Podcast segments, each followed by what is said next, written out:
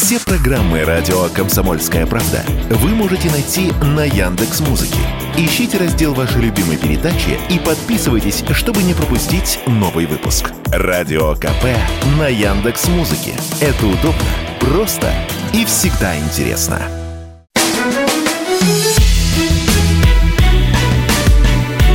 Бофт знает. Здравствуйте, друзья! В этот час на радио «Комсомольская правда» вместе с вами политолог и публицист Георгий Бофт и журналист «Комсомольской правды» Алексей Иванов. Здравствуйте, Георгий Георгиевич. Здравствуйте, Алексей. Верим в великий русский российский народ, как завещал нам сегодня президент Владимир Путин. Конечно, сегодня мы будем обсуждать э, в первую очередь прямую линию, тем более, что э, давно такого формата мы не видели, хотя, собственно, какого-то вот дефицита такого выступлений э, гаранта нет. Но вот все равно было приятно вернуться в этот такой уютный, комфортный значит, жанр общения с президента с народом. Какие у вас основные впечатления? Давайте вот сначала так как-то в общем оценим интонацию, может быть, э, какой-то ауру, которая исходила от президента. Вот что, что вам показалось? Какие у вас основные ощущения после этих четырех часов?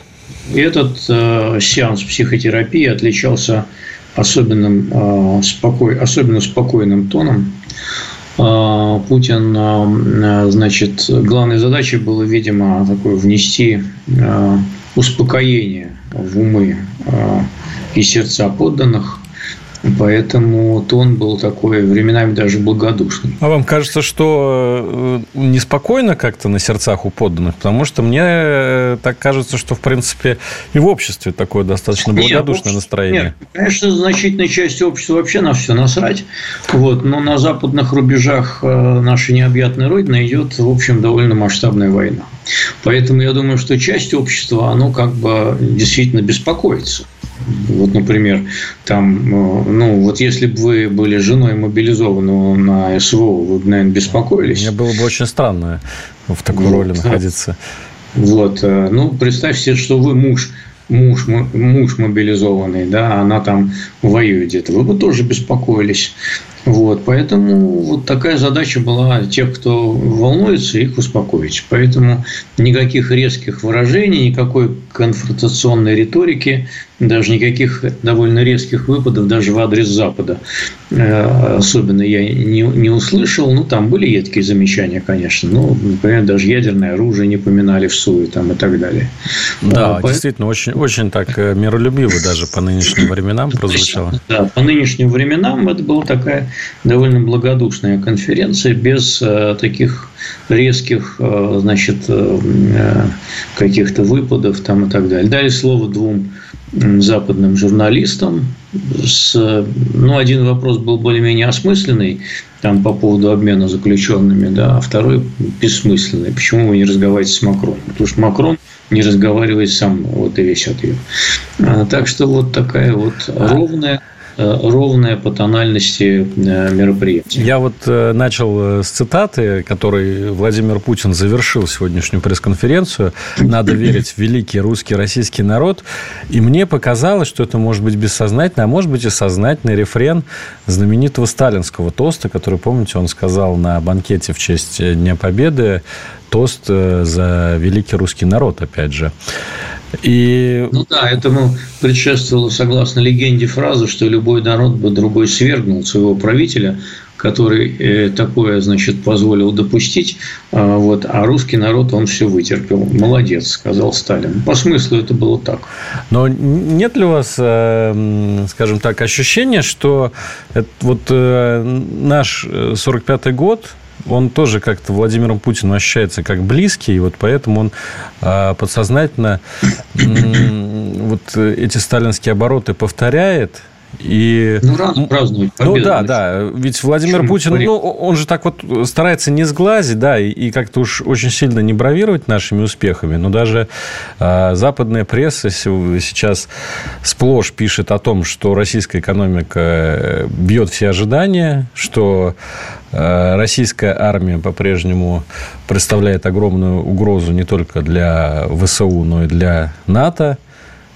В общем, есть чем гордиться. Ну, смотрите, счету. конечно, э, я же говорю, это, так сказать, сеанс, сеанс психотерапии, потому что на фоне Э, скажем, Зеленского, который э, выступает достаточно, э, ну, сказать, тревожно в последнее время, да, да, вот денег не дают, без денег мы там проиграем, оружие не дают, нам нужна поддержка и так далее. На этом фоне, конечно, задача пиарщиков Путина была выставить его таким спокойным, э, монолитным э, значит, э, лидером, который вот ему тут все ну, это... Владимир Путин, мне кажется, по, по своей природе достаточно спокойный человек. И вот не надо выставлять ну. Знаете, он, я видел всякие ситуации, ну, публично даже, так сказать, видел, видел всякие ситуации, которые он там срывался и так далее, когда это было позволено в данном конкретном, так сказать, ну, контексте. Там Дерипаску просил и на пресс-конференциях его были всякие там окрики начальникам, давай сделай то, там это. А помните Дерипаски, ручку верни, да? да, да. Ну, это были моменты. То есть достаточно резкие. Так что он такой, знаете, тихим голосом может сказать так, что все похолодеет внутри вот того, к кому он обращается. Это действительно так. Но у нас есть э, нарезка некоторых моментов. Давайте первый синхрон послушаем, тем более, что он как раз очень хорошо укладывается в то, о чем мы говорили. Вот эту психотерапевтическую составляющую и миролюбивые какие-то нотки, которые сегодня прозвучали. Пожалуйста. Что касается нормализации отношений, это зависит не только от нас. Мы не портили же эти отношения. Это с нами портили отношения, и нас пытались все время задвинуть куда-то на второй, третий план, э, пренебрегая нашими интересами. Ну, вот э, конфликт, который произошел на Украине, он с чего начался -то?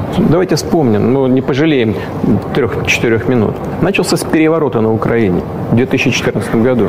Вот до этого ведь мы старались во что бы то ни стало, я хочу это подчеркнуть, десятилетиями, десятилетиями старались выстроить нормальные отношения с Украиной. Даже после э, тоже, по сути, госпереворота, когда Виктора Януковича не допустили к власти, он выиграл выборы, но объявили третий тур. Что это как не госпереворот?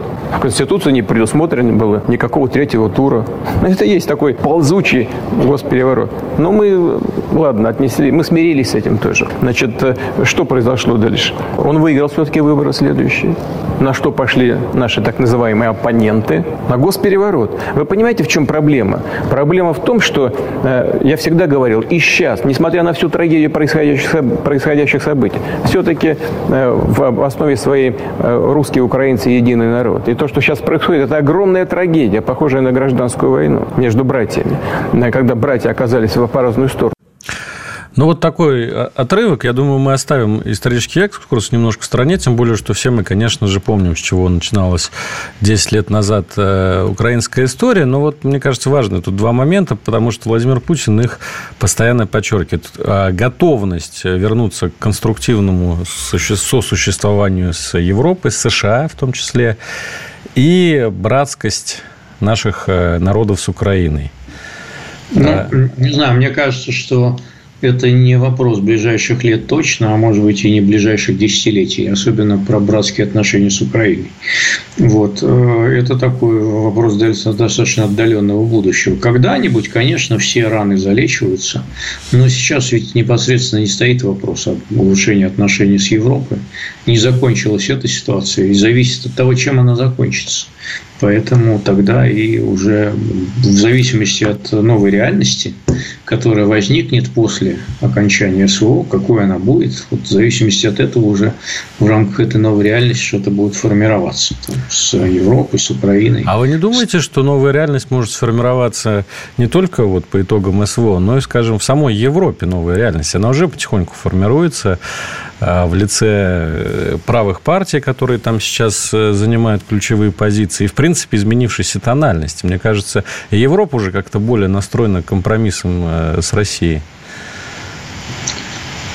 Ну, я пока не преувеличил эти тенденции. Там правые партии действительно в каких-то странах пришли, э, там даже еще не дошли до власти. В Нидерландах там еще им надо правительство сформировать со своими 26% полученными. Вот. Э, что касается Венгрии и Словакии, ну, Посмотрим сейчас, как они на саммите Евросоюза себя поведут. Будут они блокировать 12-й пакет санкций или нет? Скорее всего, нет. Вот, поэтому новая реальность, она, да, в том смысле, что э, скорее не надо столько помогать Украине, да, есть такие голоса в Европе, да, но голоса в пользу того, что давайте опять дружить с русскими, я таких, честно говоря, пока не слышал. Даже вот те правые в Нидерландах, которые могут прийти к власти, они раньше были, считались там пропутинскими и пророссийскими, они сейчас осуждают действия России на Украине. Достаточно однозначно и примерно в тех же самых выражениях, что их осуждает вся остальная Европа.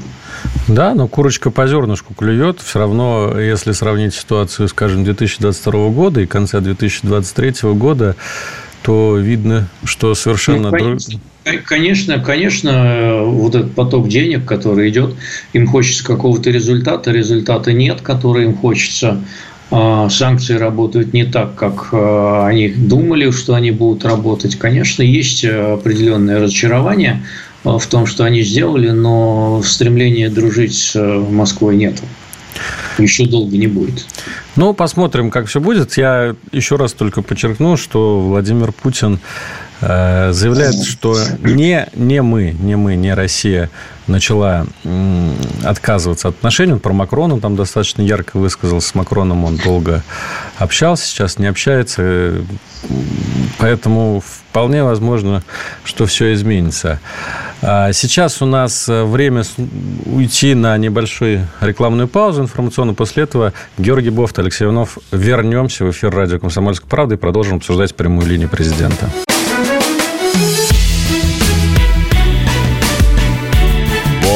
Знает.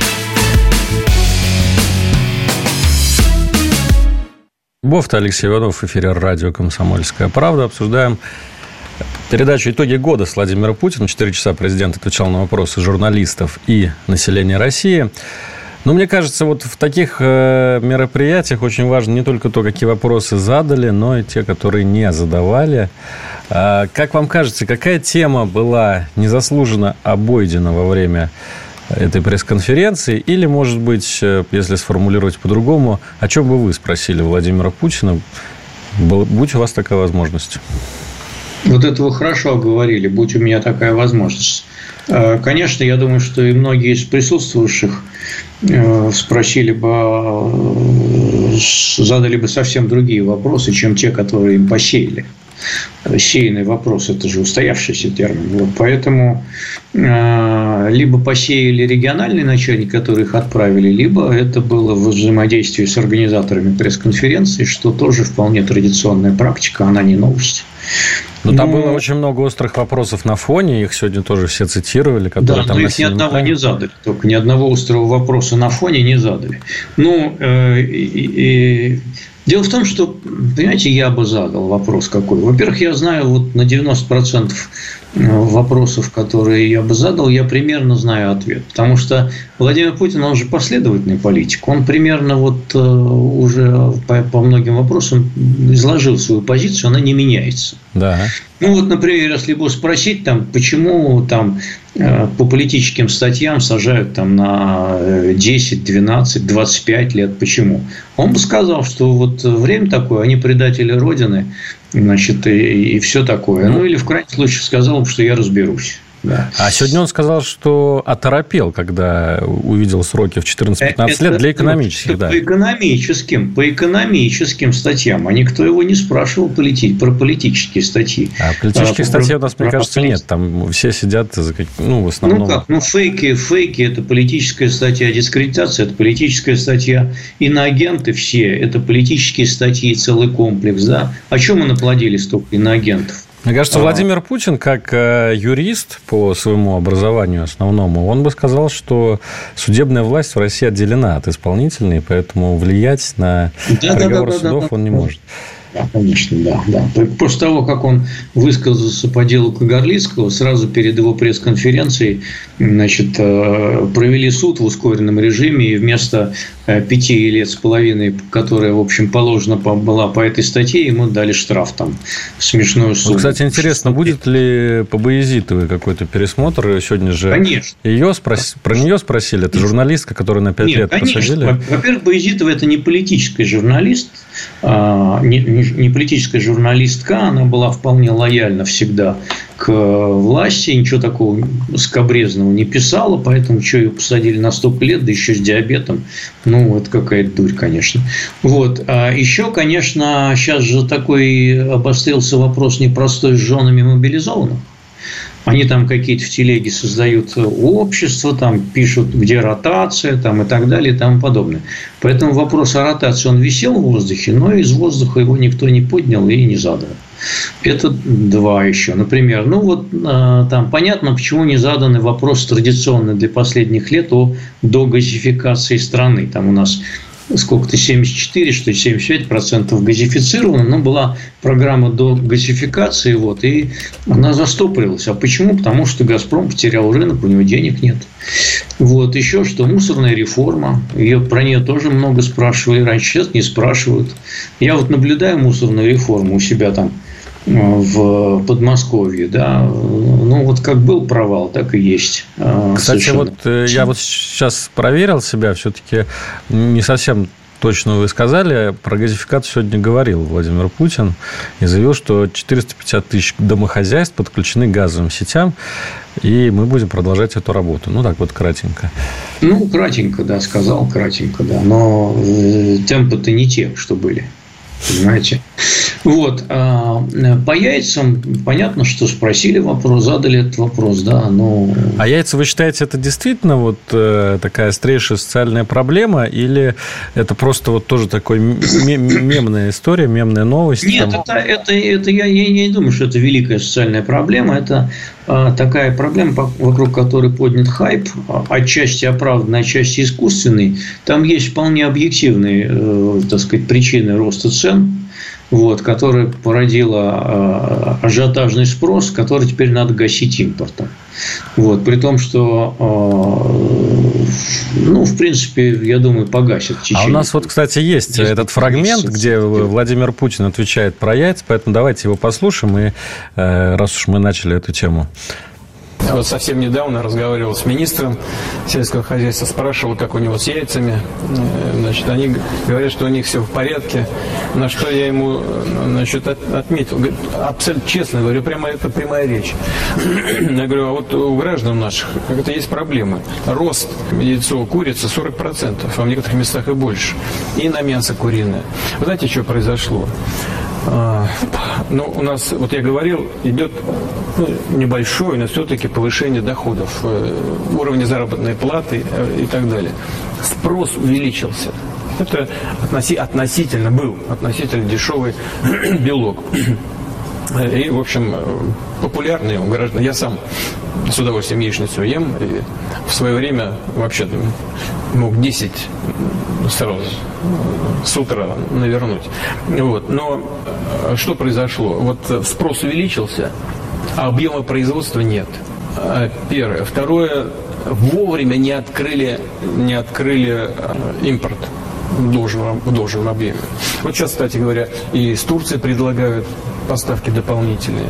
Из других стран, из Белоруссии предлагают. Но вовремя не открыли. Сейчас нужно было вовремя решить вопросы в рамках Евразес. Решение принято, по-моему, вот на днях. Во всем случае, в декабре должны быть приняты. И, и, и ситуация, без всякого сомнения, э, будет улучшаться. Я очень на это надеюсь. Поэтому э, сожалею, приношу свои извинения на этот счет. Но это сбой в работе правительства.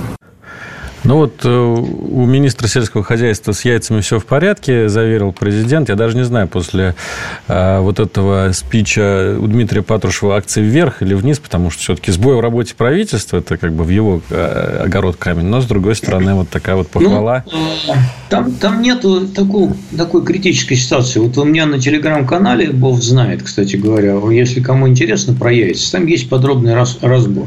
Кстати говоря, я могу поправить Путина. В этом году нет падения производства яиц, а есть рост 2,5%. Вот. Есть падение по куриному мясу на 3,6%. Это есть.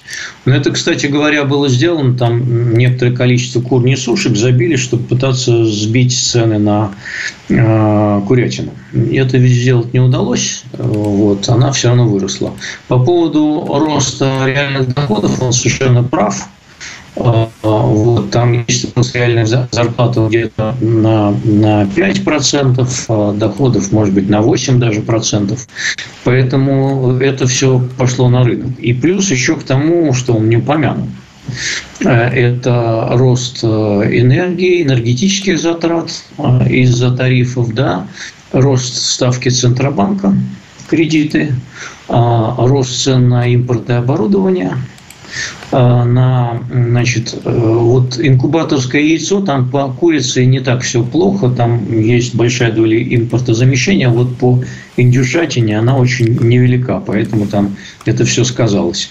А, целый комплекс причин, в том числе санкционных, кстати говоря, но он их не упомянул. Но, э, тем не менее, вот я думаю, что можно согласиться с Путиным с тем, что я думаю, что за 2-3 месяца к весне все это будет а, купировано. Но это вот бывают такие всплески, то сахар начнут покупать, то гречку, там, то вот теперь яйца. Ну, яйца же не накупишь на 10 лет вперед, правильно?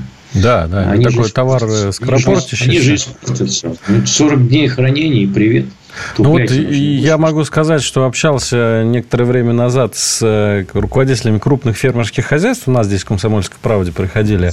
И вот действительно они говорят о том, что вот в связи с тем, что большие зарплаты в зоне СВО, в связи с тем, что большие вообще деньги направлены вот на э, социальную поддержку всей этой группы населения, очень сильно вырос спрос на продукты. А, говорят, просто фурами в деревне, в э, поселке, в рабочие там центры какие-то отправляем продовольствие, чего раньше не было никогда. То есть э, люди стали лучше ну, хорошо, питаться. Вот вы, э, давайте не увлекаться, так сказать, позитивной пропагандой. Я, конечно, понимаю, да. Вот вы сколько едите яиц? Вы что, стали есть в три раза больше, что ли? Ну, кто-то, может, раз в месяц себе мог позволить, а теперь каждую неделю покупает. Я-то, да, понятно, слушайте, не... Ну, перестаньте. Ну, какие там раз в месяц яйца мог себе позволить? Ну, ладно, ну, не, не надо уж это тут слезу-то вышибать. Э, давайте будем серьезно говорить.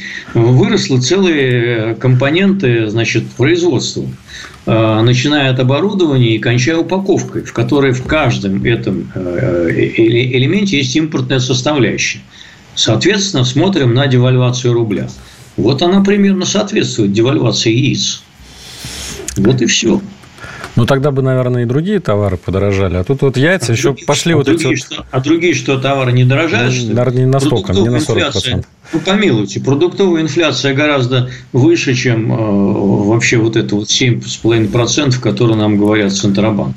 А почему она выше? А потому что, э, так сказать, произошел перекос в производстве экономики. Рост военной продукции огромный, а рост гражданской продукции не такой, скажем, мягко огромный. Он, так сказать, э, происходит в меньшей степени.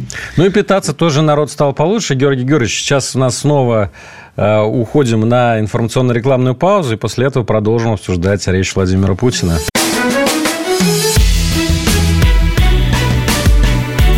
Бофт знает.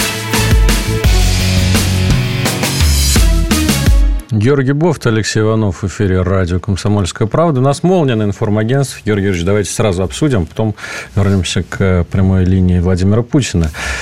Евросоюз э, принял решение о предоставлении статуса кандидата на вступление в ЕС Грузии, а также принял решение о начале переговоров о приеме Украины и Молдавии в сообщество. Это заявил Шарль Мишель. А ну, что, вот что вы можете говорили, сказать по этому поводу? Как мы, как мы говорили только что, венгры и словаки все свои возражения сняли. Но все-таки грузинам дают статус какой-никакой кандидата. Правда, в этом кандидатском статусе можно сидеть десятилетиями, как это показывает, например, Турция. Ну, а... Турция, балканские страны сидят уже больше 10 лет. Там Сербия, Черногория. Вот, они тоже сидят больше 10 лет. А поэтому Турция и Грузия тоже может посидеть достаточно долго. А вот Украине так... даже статуса кандидата не дали, а пока... Э, сначала нет, а сначала там переговоры, потом статус. Тут э, надо э, по этапам идти, у них там процедуры есть на сей счет, ну, переговоры проведут. Каждая страна будет выдвигать какие-то свои условия. Уже ясно, что, например, э, там у венгров главный пункт – это вот права нацменьшинств венгерского там в Закарпатье.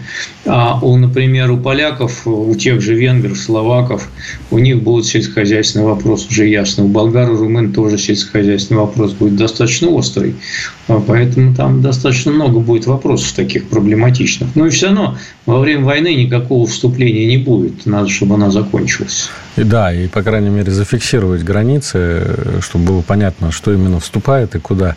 Кстати, вчера вот прошла новость, она как-то в российском сегменте интернета вроде не, не слишком обсуждалась, но э, Евросоюз разморозил 10 миллиардов евро для Венгрии прям вот буквально накануне, вчера. Да. Э, из своих, да, там, это и сказалось. Фондов. Это и сказалось. Они им 30 должны. Это еще ковидные деньги. Они должны были поступить, э, значит, ну, там, на компенсацию экономических э, передряг. Вот, 30 миллиардов они заморозили, потому что у них там значит, претензии по вопросам соблюдения мер демократии, судебная реформа, там еще что-то, всякие вот такие меры вменили, вот 10 разморозили, Значит, когда еще 20 разморозят, Венгрия за все санкции против России тоже проголосует. Ну, это еще посмотрим. А вот э, по поводу этому, я, конечно, не, не в нашу пользу вроде как решение, но я Орбану понимаю. За 10 миллиардов евро решить, начать переговоры о приеме Украины и Молдавии, да это же, ну, как бы ничего, это воздух. Это ну, он хорошо такое. торгуется, я согласен. Он хорошо торгуется, он очень э, такой упертый политик.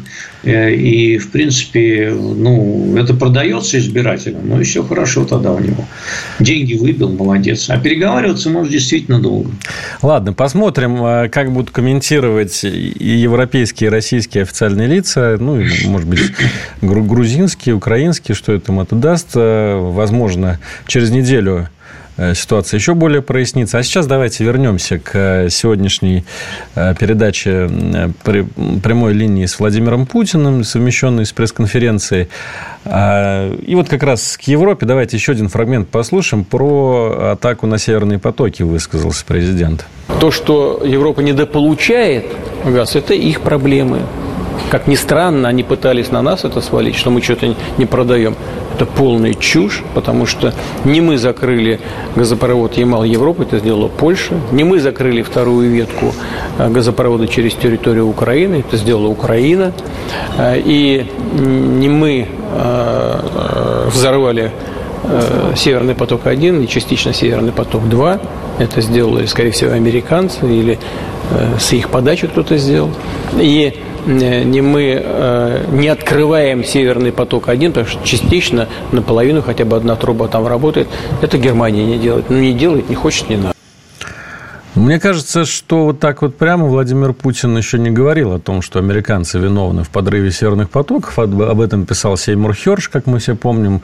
А это комментировал российский МИД, которому положено по должности. Вот обвинение в адрес Америки в подрыве северных потоков, это что-то значит или это уже история, нет, которую замяли? Нет, по-моему, он уже говорил это. По-моему, он говорил уже э, достаточно откровенно говорил. Говорил сначала, ну, первая была реакция еще про англосаксов, так называемых. А, вот, ну, англосаксы а, это такое понятие немножко да, размытое. Да, но, но потом и про США тоже говорил. Ну, это не в первый раз он говорит. Тут нет никакой новости мне кажется. Ну, он так считает. Э, на самом деле, следствие же пока не закончено, поэтому вот когда они там отважатся что-то обнародовать на сей счет, тогда и можно будет судить. У Сеймура Херша э, достаточно бездоказательная версия, она очень логично выстроена, вот, но там просто как бы ну, ни одного доказательства, кроме того, что я это услышал, дескать, от одного конфиденциального высокопоставленного источника, нет. А сейчас а, так все статьи пишутся на Западе. Там, э, если вот почитать Нью-Йорк ну, Таймс... Ну, многие, многие, но иногда ссылаются на конкретных э, лиц, впрочем, там. Или, или вот, например, сейчас, когда Хантера Байдена там полоскает в американском конгрессе, там вполне конкретные вещи приводятся. Вот те распечатки банковских проводок, там вот ты тут проституткам, значит, то э, наркотики, то еще чего-то. Вот дедушке Байдену перевел бабки 40 тысяч. А, значит, и так далее. А, ну, там по полной программе все грязное белье вытрясли. А, так что, когда хотят, то могут. Вообще, в принципе, по идее, если бы было желание политическое по итогам Хершевской статьи, можно было бы устроить конгрессское расследование и вызвать всех и спросить, да или нет. И да или нет, и все. И туда там под присягой уже уголовная ответственность, заложенные показания. Ну, как-то рассосалось, не стали ничего делать. Но ну, у вас вот нет ощущения, что Россия как-то ну, недостаточно отреагировала на такой а циничный? Вот, вот, ну, это вопрос, запустить, да. Запустить сатану на Вашингтон, как надо было отреагировать? Не знаю, может быть, зеркально, например. Зеркально. Ну, зеркально это что надо подорвать? Э, танкер с СПГ. Аккуратненько так, чтобы никто не пострадал. Да? Ну, наверное. Американский. Ну, если ну, американцы виноваты, как Во-первых, это надо сделать именно тайно, так, чтобы никто не а, носа подточил. Во-вторых, в общем, а, ну, войну устроить прямую тогда, да. Ну, вот, собственно, это же будет не первый, да, мы не, как говорится... Ну, как, война, как... будет, война-то будет ядерная, мы не первые, да, хорошо, и когда а, мы все будем гореть в ядерном пепле, значит, вы тогда... У нас будет моральное, моральное превосходство тогда. Моральное превосходство внутри ядерного пепла, да, это хорошее утешение. Ну, да, как говорят, ну, об этом же есть знаменитая цитата Владимира Путина, что мы-то все попадем в рай, а вы просто сдохнете. Это вот как я раз, вообще мне кажется... не верю. Я, я вообще, мне сложно, я не верю в существование рая и ада, поэтому я не знаю, куда я попаду. Да, ну что ж, давайте еще э, продолжим прям буквально с фрагментами сегодняшнего выступления президента, коротенький, но важный про сектор газа. И вы, и все здесь присутствующие, и во всем мире видят – Посмотрите на специальную военную операцию и то, что в Газе происходит. И почувствуйте разницу. Но ничего подобного в Украине нет. Значит, вы упомянули о, о гибели тысяч детей и женщин.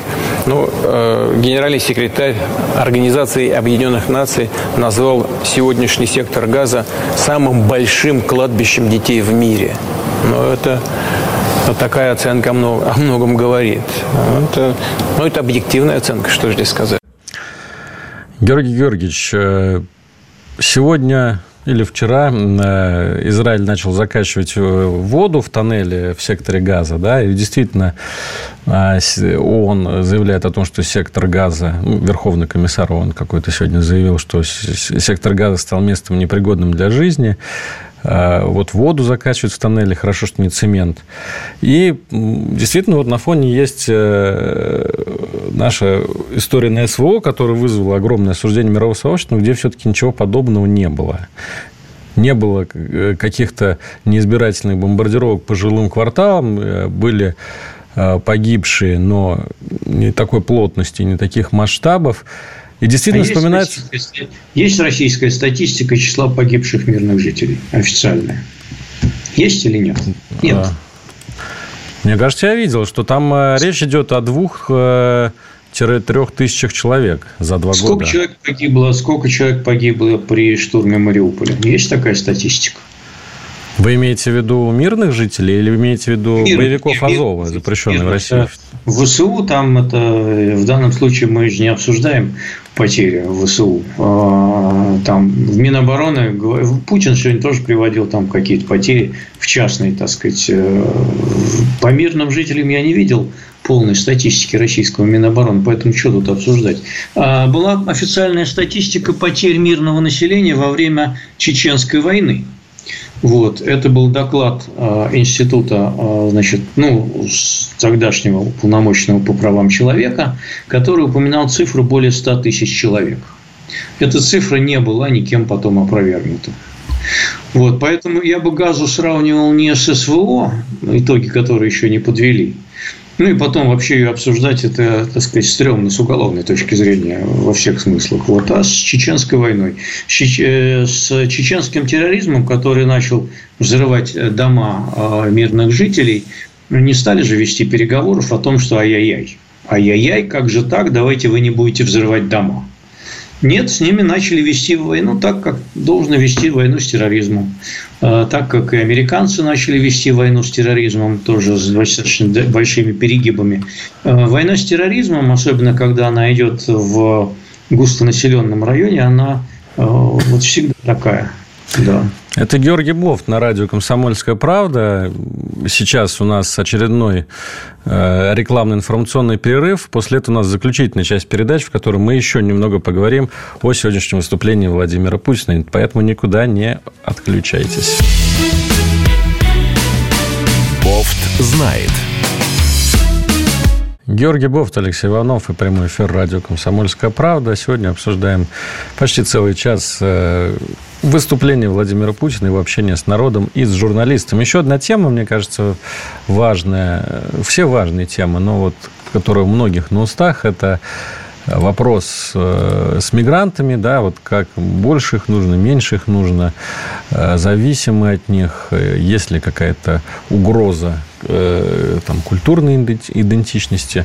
И если я правильно понял, президент сегодня анонсировал создание нового ведомства по делам мигрантов. Я не знаю, может быть, это будет министерство, может быть, это будет какой-то другой комитет – по вашему мнению, Георгий Георгиевич, это поможет э, вообще? Ну и в каком направлении э, тут можно двигаться? Взяли пальчик в руки, подписались на канал, телеграм-канал Бог знает, там есть ответы на все вопросы. А, кстати сказать, Министерство по делам миграции в России было. Его сам же Путин и ликвидировал. Это по делам национальности, да, вы имеете в виду? Нет, по делам миграции было именно. А, да. прям вот так вот. А, ФМС. Федеральная да, миграционная да, да. служба. Он, да. он его сам ликвидировал в 2012 году. И передал в ведомство МВД. Совершенно верно. Передал в МВД.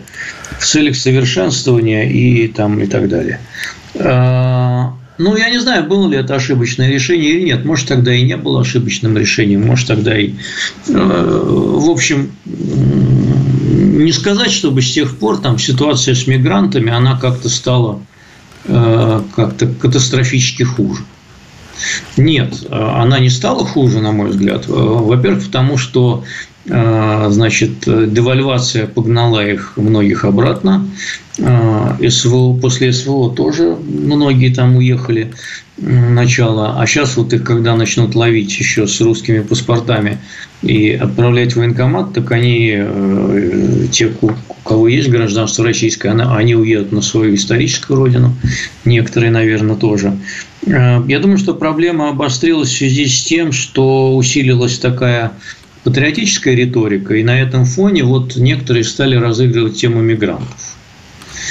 А, что, дескать, вот ну, потому что я не видел каких таких объективных цифр, которые бы говорили о том, что, скажем, э, рост преступности среди мигрантов происходит какими-то такими офигительными темпами. Там очень много депортируют, причем даже за малейшие правонарушения. Очень жестко в этом плане стало с там, даже правил дорожного движения. Они, э, те, которые хотят здесь зацепиться, они стараются, в общем, чтобы их э, не замечали, не, не привлекали и так далее. Да, вот недавно э, объявили, что две семьи депортируют, у которых подростки затушили вечный огонь.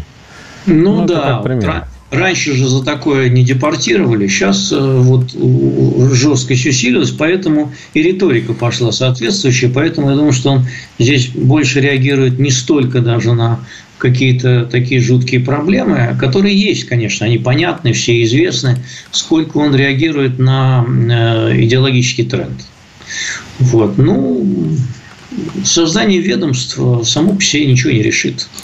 Я, кстати... Ну, как, какая разница, будет оно там под крышей МВД или там создадут отдельное министерство, дадут ему здание, дадут министра, и они будут тоже тем же самым заниматься. Ну, ну какая разница? Не знаю, не скажите все-таки. Я вот был недавно с Аказией в э, управлении по делам миграции, там нужно было документы поменять. И я скажу, что, конечно, ну, вот, прискорбная остается впечатление от э, уровня инфраструктуры, даже вот в э, московском регионе, в Подмосковье в частности. Никакой... Это вы, наверное, в этом, как он называется, это Сахарова? Нет, нет, нет, нет, нет.